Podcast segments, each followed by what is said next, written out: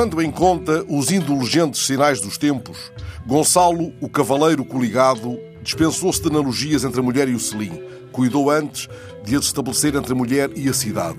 Mas não almejou desfazer o novelo de azul e mar, nem soube repetir sequer de ombro na ombreira à cidade-mulher ou à mulher-cidade a pergunta essencial de um verso de Alexandre O'Neill: que fazemos Lisboa os dois aqui ou que fazemos Assunção?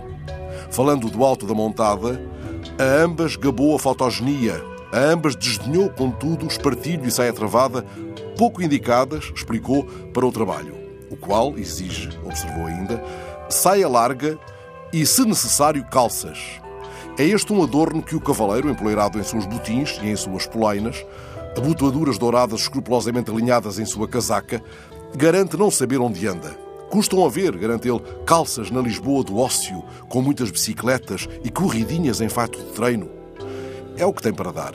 Já a Assunção alardeia botas e calças de ganga quando vai ao povo dos bairros sociais, porque lhe escapa a fina ironia de Lispector. Perde-se no tempo, escreveu esta sob o pseudónimo Ellen Palmer, nos idos de 50, em rubrica intitulada Correio Feminino, Perde-se nos tempos a origem do uso da saia, que foi inicialmente e durante muitos séculos vestimenta masculina, mas as mulheres, por motivo não explicado, adotaram-na como sua. Devido a isso, os homens foram abolindo o seu uso, restando a alguns povos orientais, como os beduínos e os mandarins, certas castas da Índia e do Japão que continuaram adotando-as. Também os escoceses e certos regimentos do exército grego. O problema agora é que as mulheres modernas resolveram adotar também o uso de calças. Como vai ser então? Que é que fica para os homens usarem, afinal? O cavaleiro, em seu alazão, teria achado indecifrável aquele motivo não explicado, mas não é preciso ser almada ou deste ter herdado, ao menos a picardia, para o ajeizarmos em cerolas de malha. Ou sequer imaginarmos que faz, em se cansando do trote do alazão, sonetos com ligas de duquesa.